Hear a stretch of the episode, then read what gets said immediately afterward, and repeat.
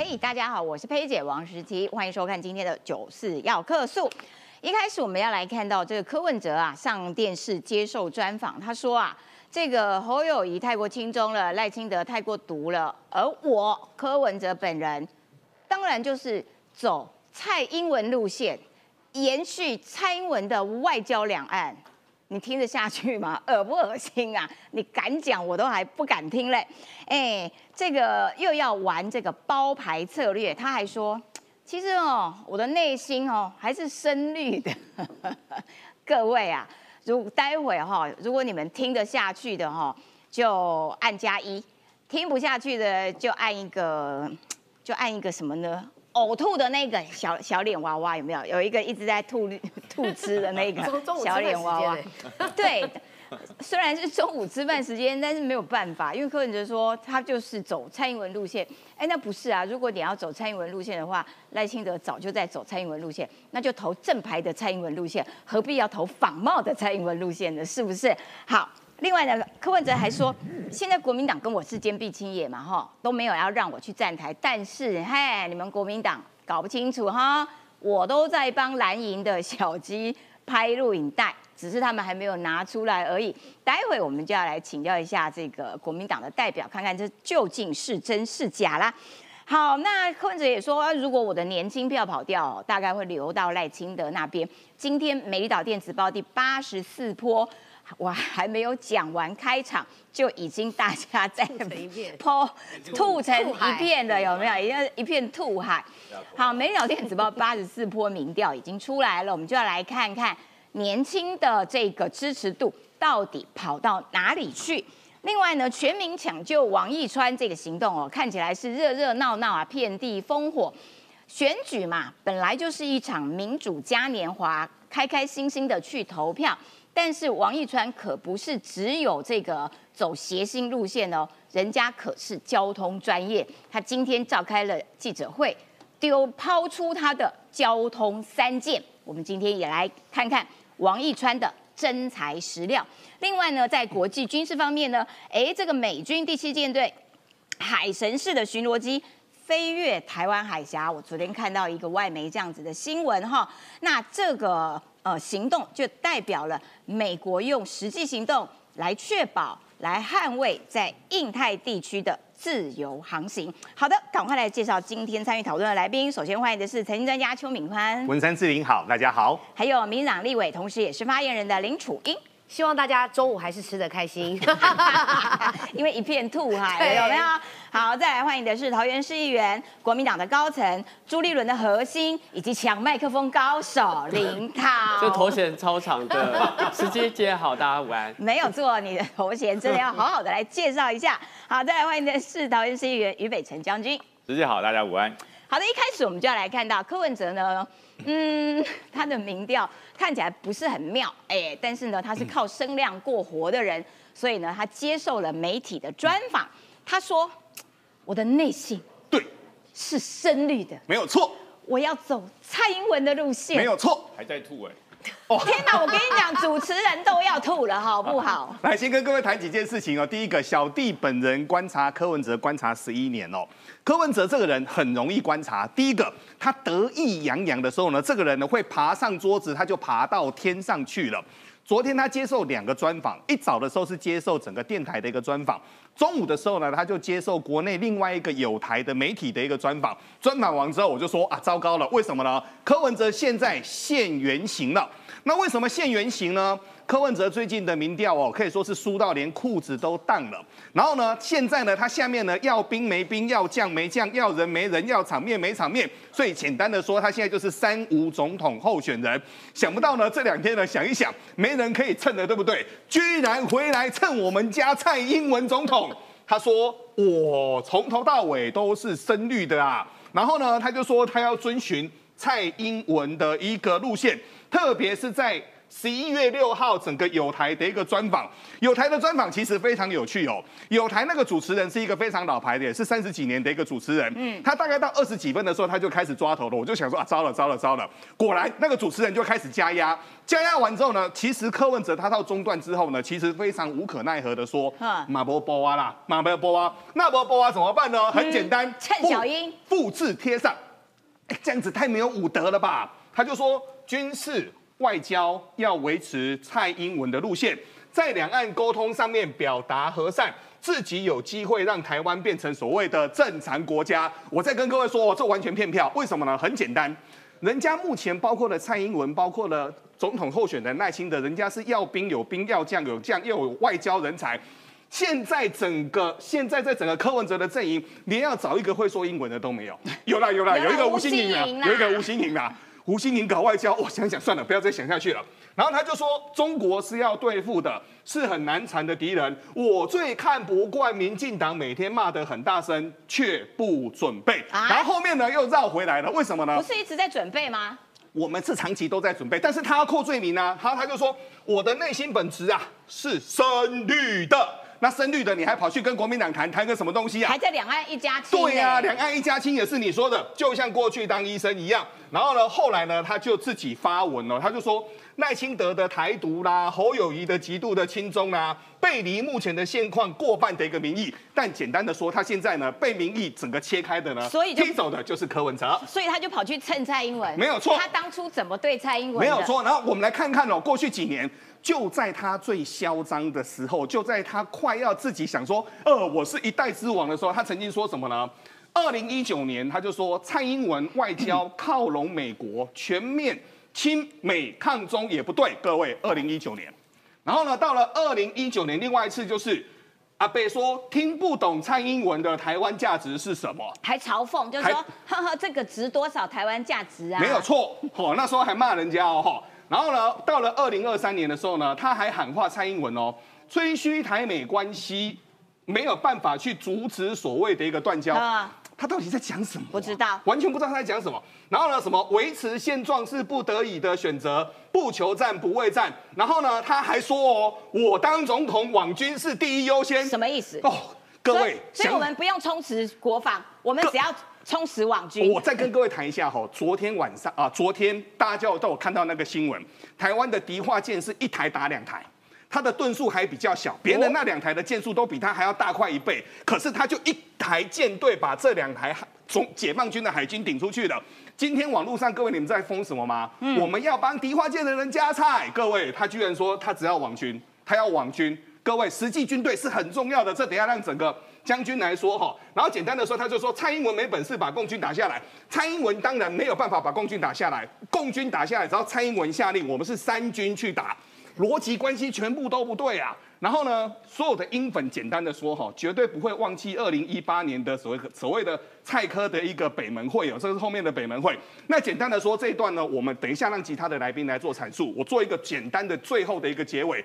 既然遵循整个蔡英文路线，那我们就投正版的就好了啊。那正版的现在要内政有内政，要外交有外交，难怪这两天的民调都已经冲到四十趴。为什么呢？我最近看到好多人现在想一想，哎呦，真正要能够掌握国家未来的，还是这一组组合。我认为台湾所有的选民心中有一把尺，但大家的脑筋是清楚的，内心是善良的，而眼睛是明亮的。好的，感谢敏宽啦。呃，我要请教一下北辰将军啦，就是你怎么样看柯文哲现在表现？他现在看起来呃状况有点不利，所以呢又开始在那边东蹭蹭西蹭蹭，首先要来蹭蔡英文。可是他真的完全忘记说他过去是怎么样对蔡英文的，他是怎么样嘲讽民进党，民进党有这么的这么的糟糕，这么的烂，然后现在却又要挖民进党的票，挖得到吗？柯文哲的做法哈，就是哪边有利益就往哪里靠。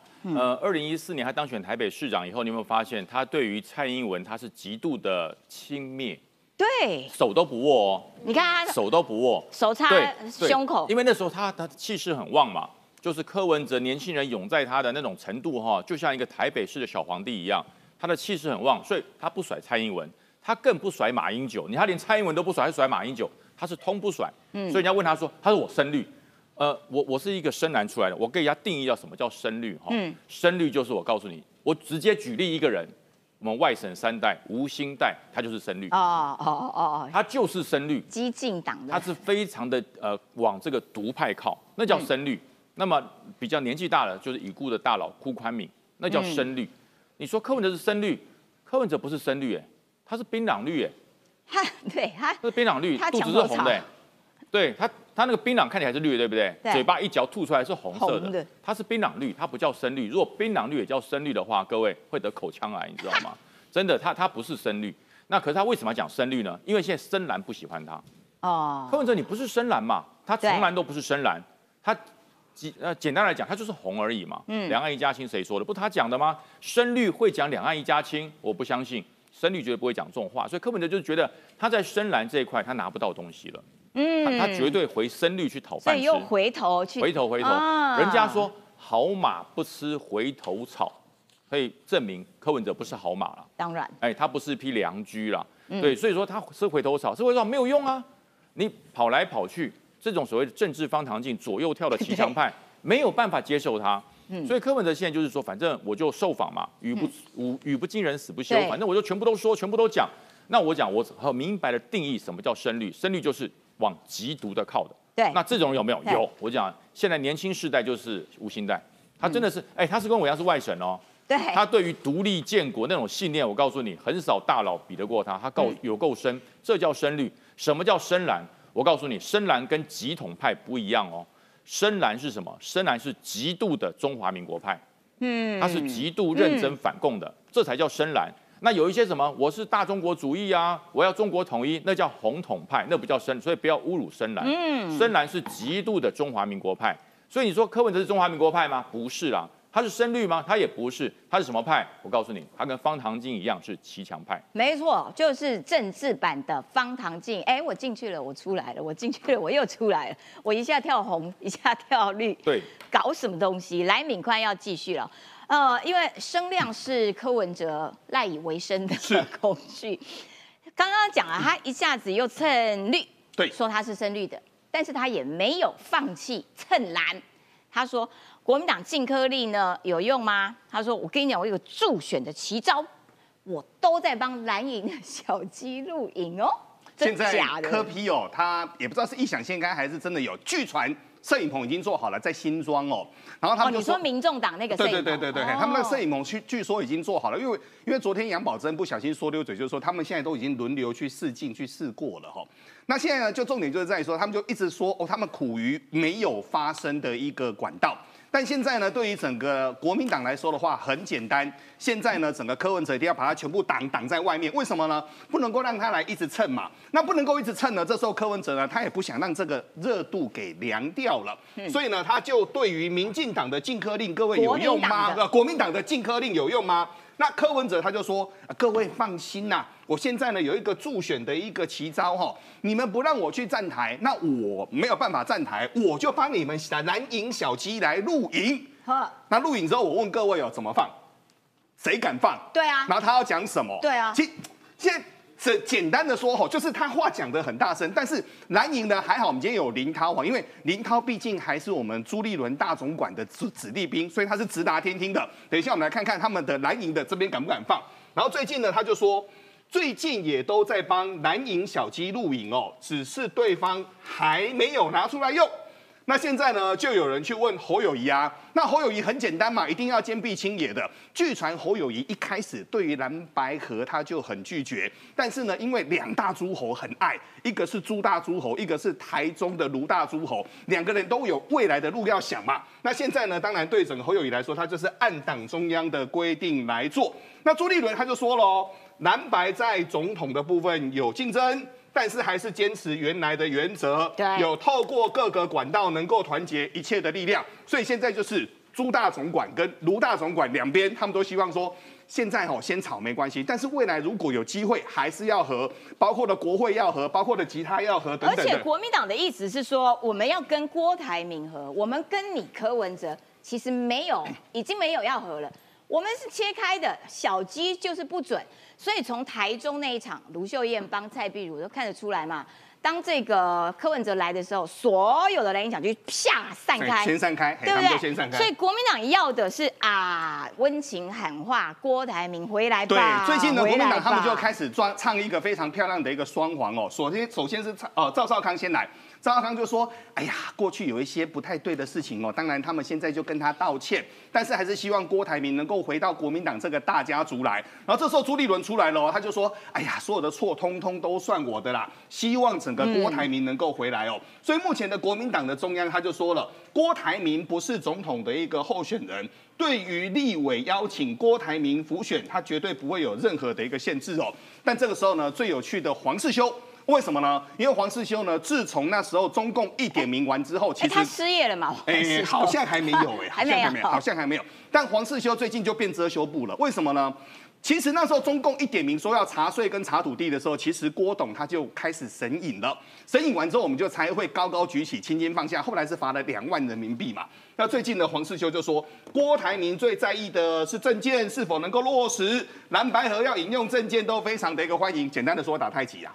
他其实过去的两个月就是打太极，然后就说他非常专心在政见，专心在政策，然后但是呢，现在呢，对于整个郭台铭来说的话，郭台铭那时候中共点名他就不见了，基本上的话，他就是慢慢的在做整个弃选的一个动作。好，这时候又回到柯文哲了，他就说。现在民调是第三名，这就表示蓝白河的过程当中做的不好，我是觉得还好啦。但是你们怎么把郭台铭的账记在我的头上呢？讲老半天，他又在指责别人不对了。但各位签名上面，各位还记得吗？那个六点的签名上面，柯文哲那几个字有没有写？有写嘛？写完之后，后来整个陈志涵出来骂骂号，妈妈出来说啊，被这虎哎，那的鬼体卖算的货啊。结果两天之后，各位他就翻口供了。翻完口供，柯文哲的整个民调就一路崩，一路崩，崩到了这两天，听说连十五趴都守不住。哦，越来越低了。感谢敏宽，要请教一下国民党的高层朱立伦的核心抢麦克风的高手林涛。哎，所以你们国民党小鸡其实暗地里面还在跟柯文哲在那边蹭来蹭去拍影片哦，真的假的？呃，基本上呢，这个头衔真的蛮长的，念完真的花可是一段时间。哪一个哪一个讲错？每一个都对，有没有？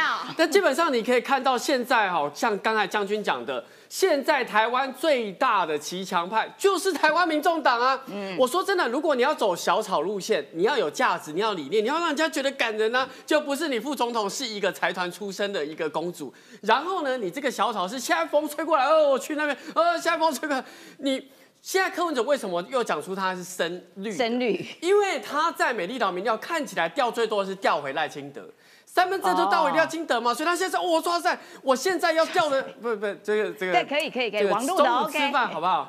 就是很紧张，对不对？好，然后觉得就是说，哎，我一定不能让自己雪崩，一定要把这个声率救回来，所以他才会讲出声率。那我必须要讲，你一下蹭蓝。一下又蹭绿，你就是大崩坏嘛！你崩到一个爆炸，而且十一姐，你去看他的专访里面，他讲什么？他说：“哎呀，大家问你说啊，你这样这样的这个副总统跟不分区怎么排的？怎么会把黄珊珊跟黄国山排第一、第二名呢？嗯你知道他说什么？他说黄珊珊排第一名哦，是因为随时他可以换掉了，可以摆别人上来。哈，不好意思，你一月十三号明年败选之后，黄珊珊就要把你接这台湾民众党的黄主席了，你还想说要把他换掉？是你要被换掉。所以我今天觉得就是说。”排第一名的随时可以被换掉哦。对他讲了嘛，他讲说就是黄珊珊随时可以换掉，所以你基本上可以看到这些决策都是黄珊珊给他一下蓝一下绿就是大崩坏。最后我要讲这个影片哦，我说真的啦，我从来没有看过这种方式啦，通常都是小鸡赶快哦很开心有没有？找到一个大咖赶快脸书发啊，然后发文啊，然后请电媒来采访。我从来没有看到一个大咖去蹭小鸡的说，哎哎有啦，对哦，对啊，那个影片我有拍起来放了。就我了解，好不好？就我了解，那些影片不是新的，是旧的，是在蓝白二会附近就拍好的。所以你今天蓝柯文哲白二会的时候，对，就是在十五号那哦时候那个左右拍好，不是新的，就在君悦之后，基本上没人敢找他。所以今天他竟然崩坏到必须要拿旧的影片来操作，哦你看他有多惨。哎，那你知道有谁吗？呃在蓝白二会的时候是谁找他拍呃，拍？那时候因为大家在那个蓝白的气氛很好，我有问叶元之，他说没有。呃，哦，叶元之连叶元之都说没有，北北部他说没有。北部的比较多啦。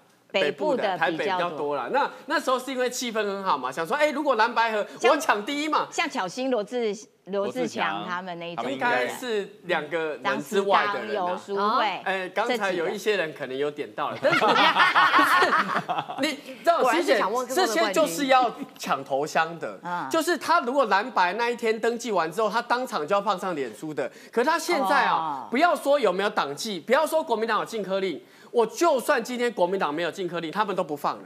嗯，因为放了会得罪自己原本的选民啦，哎，对掉票啦，所以基本上现在那个影片哦，拿旧影片出来操作，我觉得是很难看。对他现在就真的是有点夸张啦，东蹭西蹭。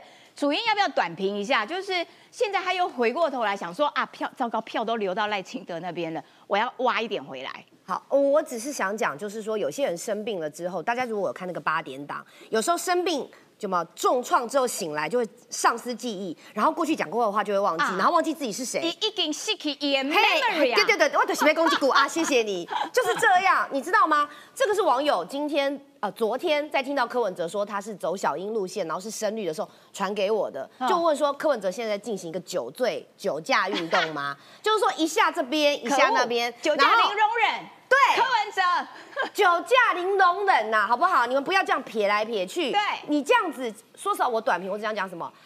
北门都出来了，我觉得昨天第一时间，其实很多绿营的支持者直接说：“拜托，慢走不送，不要回来，我们没有没有打算要迎接你回哎，来。”他说他要走小英路线，哎，真的假的？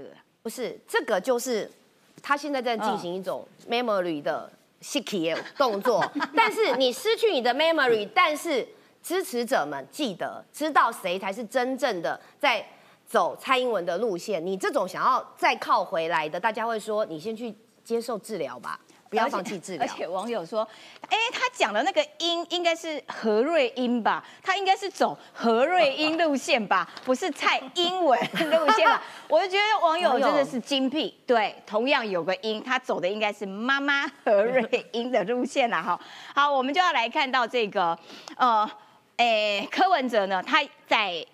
另外一场直播，哎，他现在真的没有什么行程我有听哎、哦，真的、哦，对，哇塞，你好，你好赞，你没有吐啊？因为就是他在这边讲说，我想我要忍受，还好我是昨天没吃晚餐，所以一切很好。还好没有吃晚餐，因为他现在好像看起来没什么行程可以出去外面跑，所以他就只能靠着呃不断的上一些网络的这些直播啦等等啊，会有还有接受媒体专访啊等等的，然后他就在讲说。年轻票这一趴，年轻票，他在这个节目里面讲说啊，我估了哦，这个当选要五百五十万票啊啊，如果年轻人认为科我不会赢，他们会去投赖，所以国民党就很痛苦啊，科要选又不能选太高啊。两二零二零年选举有三百万票流动，还有柯文哲那三百万票的投客，哎，他是哪来的自信，觉得自己一定有 三百万票？但是呢，刚刚敏宽也跟我们讲，我们要从民调上面来看看。柯文哲现在到底面临到一个什么状况？年轻票还有可能因为他蹭来又蹭绿，然后会说回头啊，不然我来投政坛方唐镜吗？哦，目前选年轻选票有没有崩跌这块呢，还观察不到。但是现在可以说，大家都各自回到了各自的一个阶层哦。我们来看几件事情。严格来说的话，要从第大概六十坡开始看哦。有一段时间赖清德的整个支持度往下掉啊，请各位注意哦，他往下掉的时候呢，柯文哲的支持度沿路往上升。然后那时候呢，四叉猫就说啊，对不起啦，我就是那个时候的人哦，因为那个时间点呢，我就去帮忙支持柯文哲了。然后呢，后面支持柯文哲之后，柯文哲不是后来各位，这个就是蓝白河那个时间点了嘛，对不对？对蓝白河那个时间点后来嘣，在三个礼拜前破掉了。破掉完之后呢，哇，糟糕了！为什么呢？我们刚好跟各位说嘛，柯文哲就被打回原形，所以柯文哲的民调从那个时候的二十七趴，沿路三周的时间，沿路崩哦，几乎砍掉快一半。砍掉快一半，为什么呢？哎真的哎因为大家一直认为说柯文哲的基本盘大概落点落在整个十五趴左右，但各位请注意哦，柯文哲最差的民调支持度是在去年的十二月，那时候最差的时候是十二点八，这个是有历史记录的哈。那我们就是把历史轴把它给抓出来。那好，最近呢，它从二十七往下掉，掉到最低是十四点八。现在大家在判读的是，它在这个时间点能不能力挽狂澜？所以呢，他们怎么做呢？就是吴新莹，她就到整个杜拜去了。然后现在呢，所有的女将他们就说他们要做整个所谓的科批电视台。那现在会怎么做呢？这个要回来看。好。后来我们再看国民党哦，国民党这一块呢，他有没有所谓的蜜月行情？有，有。他们那时候呢，在整个所谓的蓝白河之后呢，所有的国民党的人就生气嘛。那个时候，国民党他们的深蓝派，他们就说，哪有人这样子去过对待过去的总统马英九先生的？所以后来有一段时间，他们的民调是井喷哦。先说井喷，他就沿路往上攻攻攻。但攻完之后呢，大家突然间发现一件事情。就是这一组的候选人，他们现在是顾票有余，但是创造力是不够的。为什么呢？对，两个候选人真的太老了啦，一个七十三岁，一个六十几岁。你说这一组人，而且重点是他们的政策当中，你要去把年轻票拉回来。所以各位可以发现哦，他卡在大概三十到三十二，吹不动，他就沿路吹，吹不动。所以呢，他现在就是把基本盘给固住哦。好，固住完之后呢，突然间年轻人醒了。为什么呢？我们再回头去看所谓的一个赖清德跟香哦香美琴的哈，他从那时候从最低呢，几乎两边交叉了，大概连在三十一，开始往上井喷完之后，过去连续两周的时间，它就是三十一、三十二、三十三、三十四、三十五，到了整个所谓的最新的这一波的第八十四轮的时候。他冲到四十了，四十了，他就冲到四十了。但他冲到四十完之后呢，现在就是各自归位完之后呢，最后的这一段最重要。为什么最后这一段最重要呢？因为目前距离选举已经大概剩一个月出头了，所以大家呢。该办证件要办证件，该办动员要办动员，该拉政策该要拉政策。现在只剩一个六神无主的柯文哲，那柯文哲现在就每天一直蹭啊。全台湾现在呢，全直播量前八大的那些直播主呢，他去上了六个，据传排了六个行程。但是对他会有多少的帮助呢？这个我们就边走边看了。好的，感谢敏宽啦。呃，事实上柯文哲呢，他其实这几天一直在接受专访。你看哦，他在专访当中哦，那还讲到这这一段话。我念完，哈，看看没吐的剩几个。来，未未来若三党不过半，争执会减少。民众党意识形态不强，偏向理性讨论，刚好可以平衡蓝绿。第一吐，台湾因为有柯文哲变得更好。第二吐，当选后要建立新政治文化，将会议记录、标案、公文、预算执行率在网络公开。这句话以前有没有讲过？讲过无数次。结果台北市家去小房间，台北市八年讲过几次？小房间去几次？对，小房间去几次？从人家后门进去几次？哈，如果都公开透明，敌人的敌人就会帮你监督。这个也讲过几次了，结果呢？你公开透明了吗？如果自己当选，就会有联合政府。废话，因为你人不够啊。但如果侯友谊当选，国民党内部就抢来不及了。不是啊，你你现在民调 民调在这里。你在那边幻想自己说啊，这个 我当总统以后就会怎样怎样，真的啦，不用这样幻想啦，不可能啦，好不好？他以为总统有比大跟比小的啦，他现在选比小的，比小的哦，就是说可不可以赶快从梦中醒来？刚刚我们看到《美岛电子报》的第四十不知道几波哦，我八十四八十四波八十四波，它里面的这个加分析，我们要来看一下，这是从地区上面，再要请教一下林涛啦。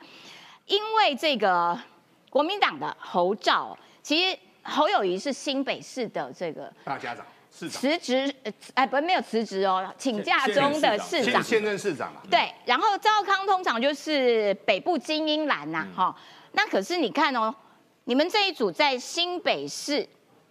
输给人家赖清德，台北市也输给人家赖清德，桃竹苗这是你们的强项，就是客家一向是国民党比较的强项，哎，怎么会这个样子嘞？那民众党这个就真的比较偏低了啦。然后如果从年呃年纪来看的话，赖萧佩其实不管在二十三十四十五十，算是一个走的蛮平均的路线，年长的哇，这个已经。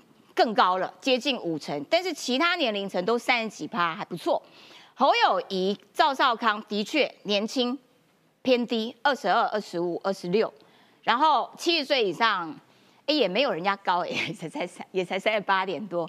那民众党的年轻票，坦白说还还可以啦，还算是有撑住啦，也赢过国民党，还是赢过国民党。然后呢，七十岁以上，哎，已经跌到剩下一点七了。就是说，我想请教一下林涛，你怎么样看待从地区、从年龄，现在对国民党来说，是不是扩张能量真的有一些局限性？对，希姐，你刚才上一个字卡在念那些的时候，我已经有一点，就是中午吃饭，我刚才有吃一个饭团，我觉得有点不太舒服。就是基本上你看那个文字，你已经觉得是语无伦次的。你告诉我，你昨天跟今天讲的，你那一个平台跟这个平台讲的都很奇怪嘛？而且不是我，我不是刻意要去检验他们，是你们自己讲的话太奇怪了。如果你们讲的是公开透明的政治，那请问二五三八这四个数字怎么来的？你把人家要逼进小房间嘛？林涛，我觉得现在整个国民党其实对柯文哲的态度上面是有克制住，只有你，只有你 没有。我跟你讲，琪姐，我已经很克制了。真的吗？不是你，你去看他一下要蹭蓝，一下蹭绿，你觉得国民党支持者可以接受吗？你不是口口声声说大家希望说在立委的选区还有蓝白河的机会吗？怎么你隔一天就说你是深绿的？那这些原本想说要支持这个蓝白河的这些立委的选民，会不会觉得三条线？会觉得三条线嘛？会觉得说请你来，你会不会又乱乱讲一些语无伦次的，让大家觉得到底支持你，叫你来站来是加班减分？可是你们如果。呃，持续猛攻科会不会担心说这个票恐怕也没有办法回流到国民党，反而会越骂跑越远？所以你看你们的主帅跟副手其实都很收啊，就尽量不对他口出恶言。其实很收，就是因为还保留就是说立法委员大家和和平相处的空间嘛，希望把这个票完全在过半的选区拉回来。但我必须要讲，因为柯文哲他的选民很多也是希望政党轮替，就是你不会因为打他他就直接去支持。执政党，这是事实。那第二个部分，我必须要回应刚才石琪姐问的问题，就是美丽岛这个民调，其实要分三个层次来看。第一个层次就是原本你知道国民党支持国民党的，民众党员支持民众党，跟民进党支持民进党，基本上这个数据呢，民进党支持赖萧的。已经高达九十五了，国民党支持侯康已经高达九十四了，就只有台湾民众党自己人哦，支持科务的是下降喽，现在竟然从八成都下降到七十七，所以基本上每一个人都在回流，只有他们在掉，所以这是一个前所未见的现象，就是怎么连台湾民众党自己人都对你没信心？那我合理猜测，就是你太重用黄珊珊嘛，把你搞垮，大家觉得说都是你们这些小圈圈的决策导致你现在走这么难看，你干嘛一直对黄珊？那么不友善，问题用他的人可是党主席柯文哲的。我持平的评价了哈，所以我都很持平的评论。那第二个部分就是刚才十一姐讲，第二部分是。区域的部分，那因为台北呃新北市原本我们有蓝白的立委示范区，所以现在在一个比较气氛在立委气氛还好的时候，他也许有一些支持蓝军的还没有完全归队，所以你可以看到现在侯友谊在新北市还没办法完全彰显，可是，在桃园就很清楚了，因为桃园每一个选区我们都有派自己人选到底，而且全部都是强棒，所以在桃园你也可以发现我们的支持度是高的。嗯，第三个年龄层呢，我必须要讲了。柯文哲一直去一些网红的平台，或是去一些网络的平台，有没有效？有啦。嗯，这个礼拜在二十到二十九岁这一波，至少他拉回四个四点八个百分点啊，拉到侯友谊拉到一点啊。可是也不用担心，因为这个三十到三十九岁是有看你的内容的，好不好？三十到三十九岁你继续下探，侯康继续拉回来。所以我觉得这很有趣，就是你基本上去一个平台，可是你乱讲话，大家还是会发现的。所以在整体整体的趋趋势啦，我必须要讲整体的趋势，就是我觉得侯康跟赖萧已经趋于一个平一个平静一个稳定，就是我们做我们的战队，然后最后的赵四要全力冲刺。可是现在的科务配还在上上下下。哎，你你们打算再从科务配可以拉到，就是抢回多少？呃，我觉得我觉得尽量抢啦，因为我因为我们侯康最后的方向，我还是觉得说你要拉中间蓝。你要拉回中间理性的这一票，那也许没办法拉到，就是说哦五趴十趴。可是我们看到美丽岛这份民调，支持柯文哲的泛蓝还有十五点八趴，那基本上那就是我们想要把十五八趴拉回来的支持者。所以你去把他现在的支持度大概十四，再乘以十五点八趴，哎，那也还有一个五六趴，这就是我们想要争取的。哦，还有这么多钱，还有还有这么中间浅蓝的，以数字来分析，粘在柯文哲身上。哎，楚英，你有要补充这个？还是想要等一下跟王一川的立委一起哦。我只是想要回应说哈，哦，其实从林涛的这种发言，你就会知道说，像我刚刚听他讲柯文哲，我就有一种觉得啊，那不就是我们四年以前的时候我们讲的那些话那种感受吗？证明林涛其实是个性情中人。你知道他的那些讲法质疑，其实这就是我们过去一路走来，欢迎你加入新一代科黑，好，我不是真的真的真的真的，因为你是你就是你你就是我是真的。中道理性的没有你就是科黑。好，但是我我觉得这个民调哈，我我要来补充的就是说嗯，在这个过程当中，真的非常有趣的是什么？柯文哲他自己在台北市哦，他才拿到十五点四个百分点，所以这个也有一个部分就是可能没有聊到，就是关大巨蛋这个部分，大巨蛋开幕了，啊，对。哈，是不是？就是哦，蒋万安，蒋万安，我有我想说，这个大巨蛋里面到底有没有大秘宝？接下来国民党要去拿那个刚刚讲到的中间偏蓝的部分，我觉得蒋万安占了一个非常重要的关键。因为不论如何，虽然说现在柯文哲的台北市哦只有十五点四。但是这十五点四到底往哪里去？如果再往往下一垂的话，有没有可能就到这个国民党这里？我觉得这是一个关键。所以蒋万安最近在大巨蛋里面到底有没有挖一些大秘宝？哎，我们其实可以好好的来看一下。因为柯文哲自己都说什么？他说：“啊，大巨蛋不堪回首啦。”你看自己先打预防针啦，哈，过程中到底有没有什么嘞？这个我不知道。不过我特别要讲的是说，对于柯文哲来讲哦，虽然他用了黄珊珊，但是很奇怪哦，百分之一百的亲民党其实在侯兆佩这里。然后确实呢，呃，在部分的泛蓝的里面呢，呃，侯兆拿了百分之六十二点七，还有将近百分之十六是在呃柯文哲这边，所以这个确实也是为什么。除了林涛这样的性情中人之外，国民党的人还是非常的节制。虽然对赵少康三不五时自走炮，他讲一讲讲一讲之后，给压起来，还是要打一下柯文哲。但是我觉得对我们来讲，我们泛绿虽然有百分之八十七点五，但是呢，柯文哲他只拿了百分之十三，他会觉得说，如果能够来抢一下的话，哎，可能有机会。所以这也是为什么你看他就是在两边摇摆，他就觉得说我这里也想偷一点，那里也想偷一点。但是事实证明的就是，柯文哲确实因为他的摇摆不定，只要任何的人你去多上一点节目，然后大家多关注他，就会发现他前言不对后语，酒再重新讲一次，酒驾零容忍。所以你走路如果蛇行，或是你政治立场跟酒驾一样，没有人会接受。嗯，没错，就是说美丽岛 电子报 每隔几天就会有试出一个新的一波。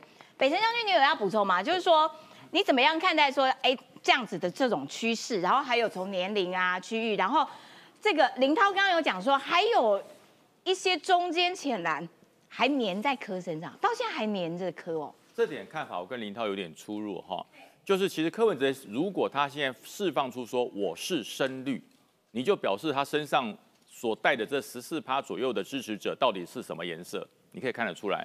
如果他现在带着他身上的支持者都还是浅蓝的，他说我是深绿，那他是嫌他的支持度太高吗？一定跑光嘛。所以柯文哲评估以后，还留在他身上的绝大多数哈是浅绿，是浅绿的，在他身上，所以他才说我是深绿，他希望再多挖一点绿过来。所以柯文哲目前来讲哦，他他很担心一件事，就是他身上的偏绿的选票要跑掉。对因为柯文哲能够选上台北市长两次，绝大多数是偏绿的选民的支持啦，他才能选上。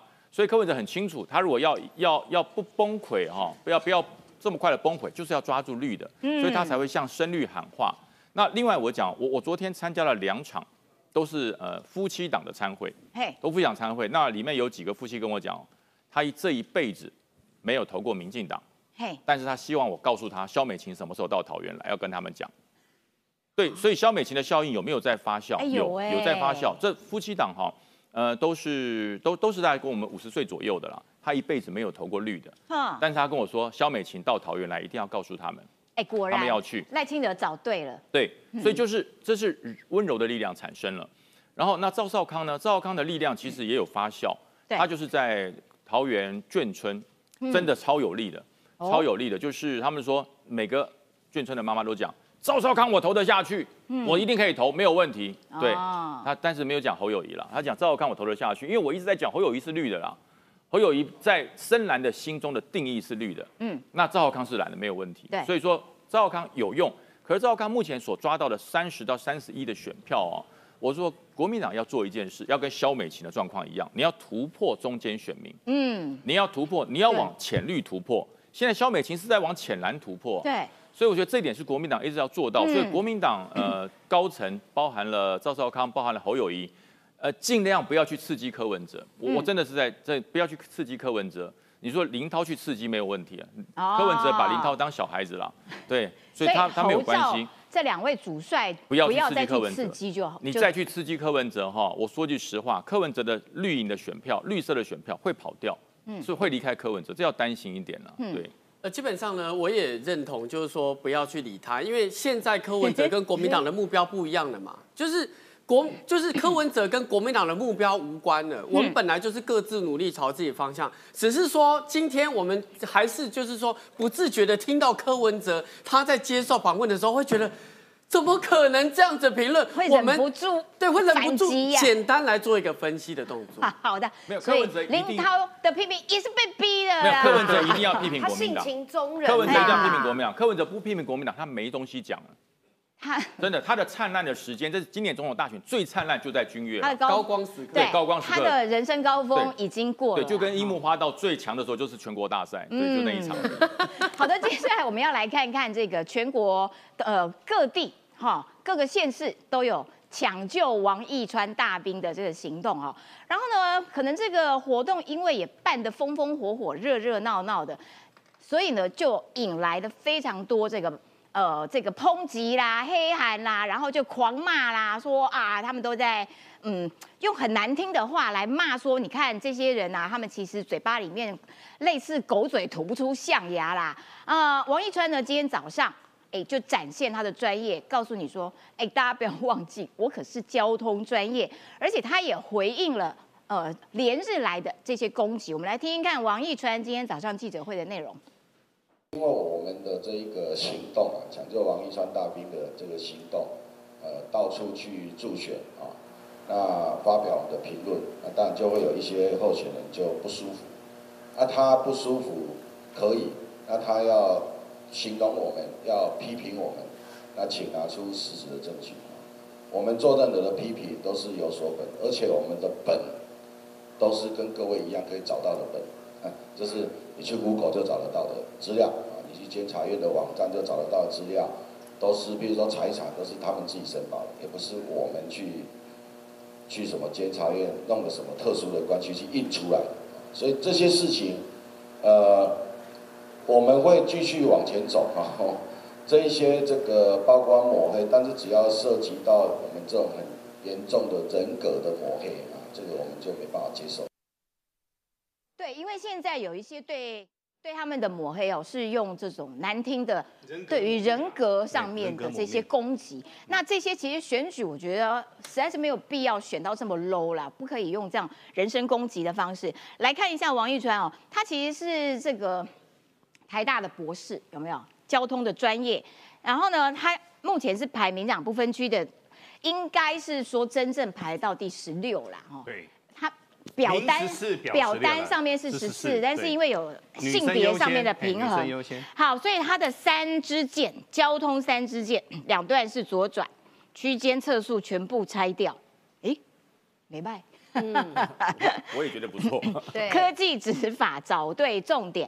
然后呢，我跟你讲，其实呢，你看抢救王一川行动哦，哇，各地这样遍地烽火。其实他们成员一共就三个，就他们三个，其实就没有多的人了。三个这个 三个人可以这样子炒热这场选情，其实我觉得还蛮厉害的翻，搞得。天翻地覆，哎，不是炒热。对对，不只是热，炒到天翻地覆。李正浩呃，李正浩就是说，因为徐小新就是说我已经封锁李正浩，跟他正式决裂了等等的。李正浩说，哎、我的目标是民进党国会过半，我没在管你有没有封锁我，我要抢救的是王义川，不会有这两个目标以外的情绪。然后呢，许淑华也 PO 了这个跟李正浩的合照啦，等等的哈。来来吧，我们合照一下，不知道会不会有人生气气？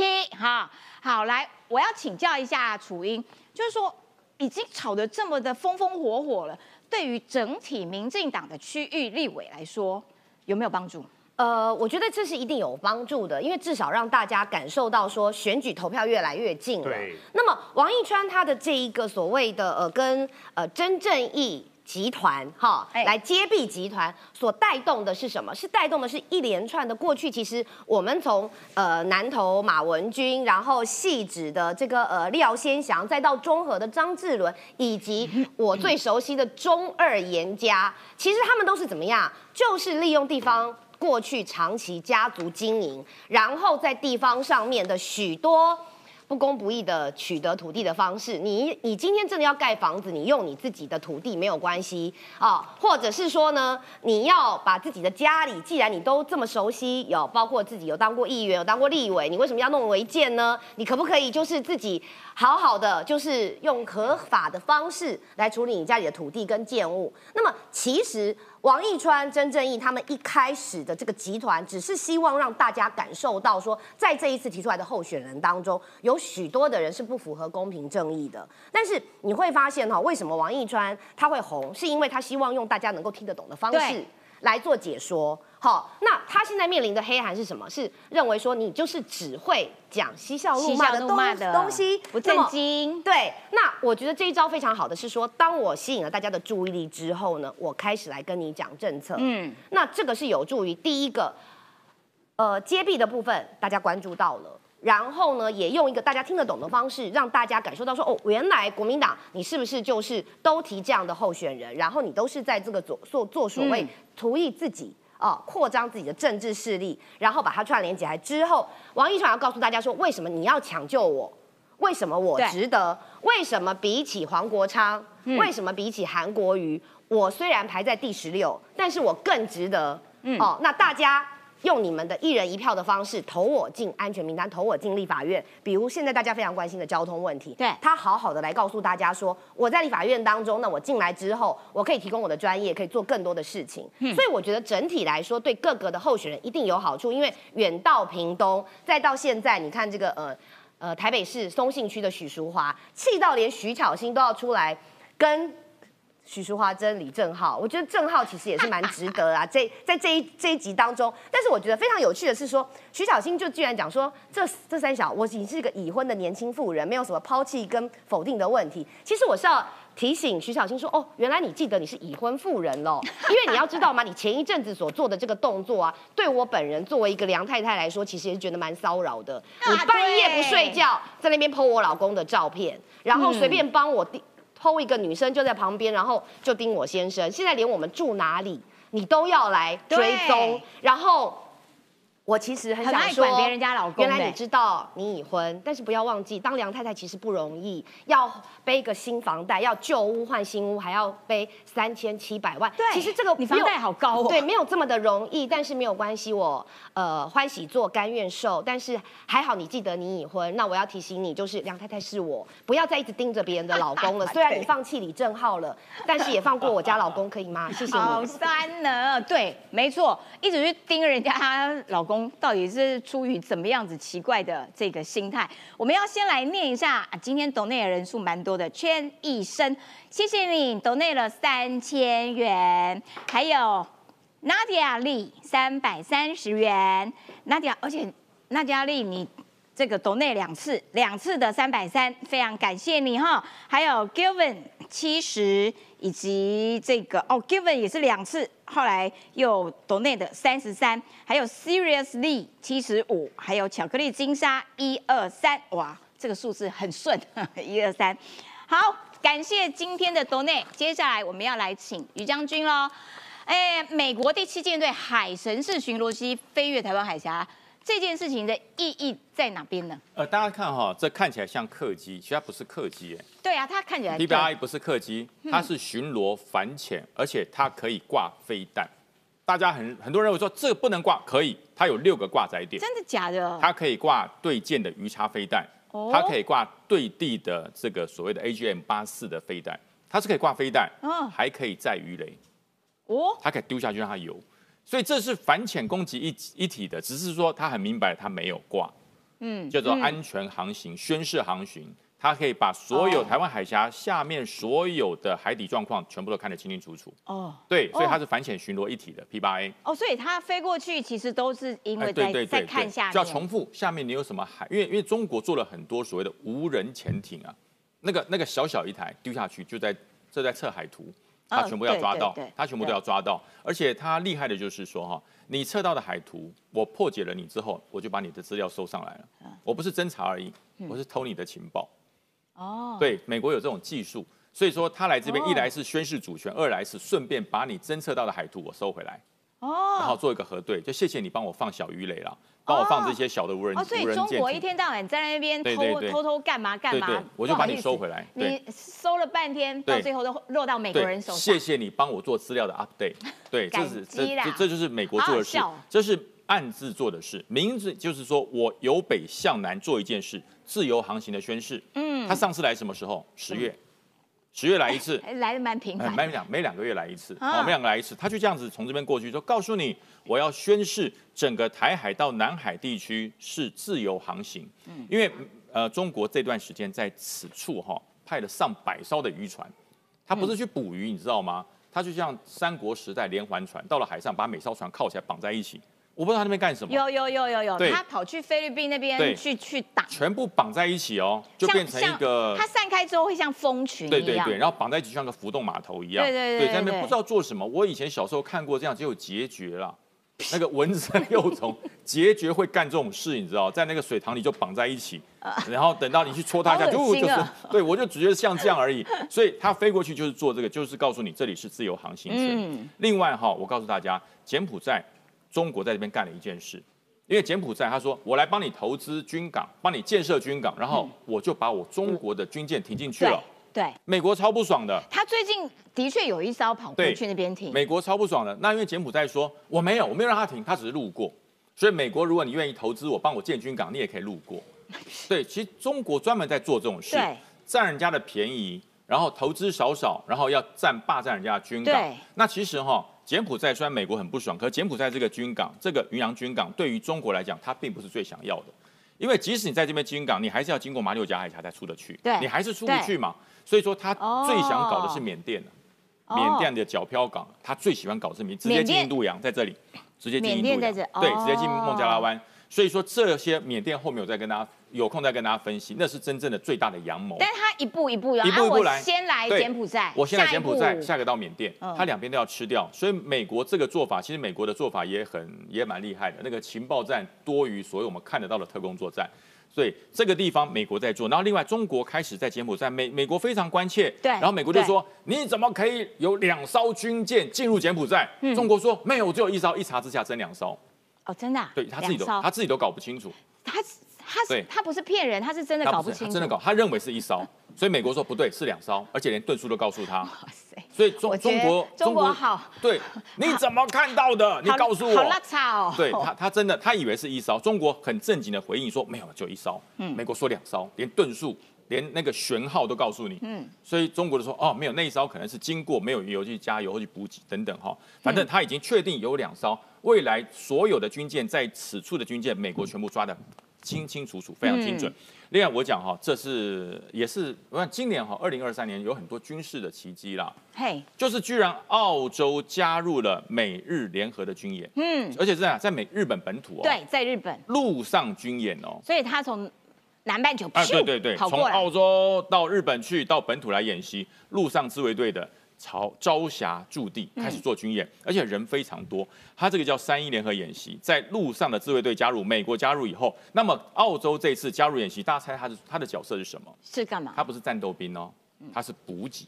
哦就是补给，每日哦演习，澳洲来帮你后面补给。嗯，对，就是要突破一件事，哦分工不错分工分工，它是专门做补给的，而且呢，这一次澳洲做补给多了，澳洲去年是观察员，今年澳洲变成实实兵参演，参与的，嗯，菲律宾变观察员，哦，所以他们就是要熟悉各种扮演的角色，对，我先预备，哦。然后明年我就会加入，所以明年这个演习可能就多一个菲律宾参演。越来越大，越来越大，越来越大。哦所以日本正在做一件事，就是自己的国家要自己来保卫。他以前是把所有的国家保卫交给美国，嗯。那现在发现俄罗斯越来越恶霸，北韩越来越麻烦，中国越来越超过，所以说他要自己开始保护自己。对，所以说我的战斗由我来做，美国跟我协同作战。澳洲来补给我给，我然后未来菲律宾也可以加入战斗，因为嗯菲律宾保护日本就是保护自己，所以你看日本说台湾有事，日本有事，然后菲律宾说日本有事，菲律宾也有事，最后连澳洲都有事。对这是叫做印太战略，整个绑在一起。所以美国推动区域和平、区域安全、自由航行的决心从来没有变过。了解，好，感谢北辰将军。接下来我们要来看看哦，中国，呃，的确大家越来越讨厌他，而且呢，他不是用“一带一路”在那边，嗯，各地啊，各个国家透过“一带一路”来拉拢。结果现在不好意思，意大利踢他踢到了一个铁板，意大利说不好意思哦，我要退出，我没有没有要跟你玩，嗯，不跟你玩下去了。我们来谈几件事情哦。第一个，中国他在推“一带一路”的时候呢，他们希望就是说从亚拉非、从亚洲、拉丁美洲跟非洲先推，但是他希望呢，在欧盟可以敲出一块的一个所谓的窗口来。所以那时候呢，因为那时候意大利没有判读到整个中国真正的一个意图，那时候中国正好是在成长的一个年代，所以意大利呢，他们就跟中国签了一带一路的一个合约。那很多人会说，那一带一路的合约是什么呢？这当中其实有非常复杂的一个内容哦，包括双方的商务人士可以互往，双方在特定的一些所谓的投资，还有双方其实某些特定的关税，它就可以往下降。但现在跟各位谈哦，为什么意大利后面要退出所谓的一带一路哦？意大利本来想说参与“一带一路”之后呢，意大利会承受到非常大的一个好处。那那时候意大利非常的缺工，所以呢，他们就开放了中国的人呢源源不绝往意大利过去。请各位注意哦，我这个故事一定要把它讲得非常清楚哦。然后过去之后呢，各位都知道，中国有一种人叫温州商人。温州商人到了整个意大利去之后哦，他们就开始在佛罗伦斯。开始在整个北意大利、中意大利、南意大利各地都建立了据点。建立完据点之后，嗨呀，各位最可怕的事情发生了。意大利他们长久以来经营了三百多年，他们最厉害的是什么呢？布料、纺织、皮件。例如说，很多女生喜欢拎的那个包包，很多人喜欢特要的那个特殊的衣服，那个配色织法，那个都是意大利独有的。后来中国人学会了之后，噩梦开始。为什么噩梦开始呢？他们整个温州人学会之后呢，价格马上给你当一半。那当你办完之后呢，很多的皮件哦，所以意大利他们自从跟中国开始有一带一路完之后呢，他们的工匠精神消失了。消失完之后呢，中国人不是源源不绝去吗？源源不绝去之后呢，意大利成为了中国在整个欧洲的跳板，好多人就先到意大利。跳到整个法国，跳到德国，跳到很多的地方去，这个是后面出现的一个现象。但意大利后面的有几个重要的，第一个，他们的工匠精神不对了，对不对？现在其实如果你去查，去全欧洲旅游，第一个危险的地方叫做西班牙，第二个危险就叫意大利，因为很多意大利的当地的人找不到工作，因为中国人取代了他们的工作之后，所以当地的治安它非常非常差。好，再来把这个消息给讲清楚。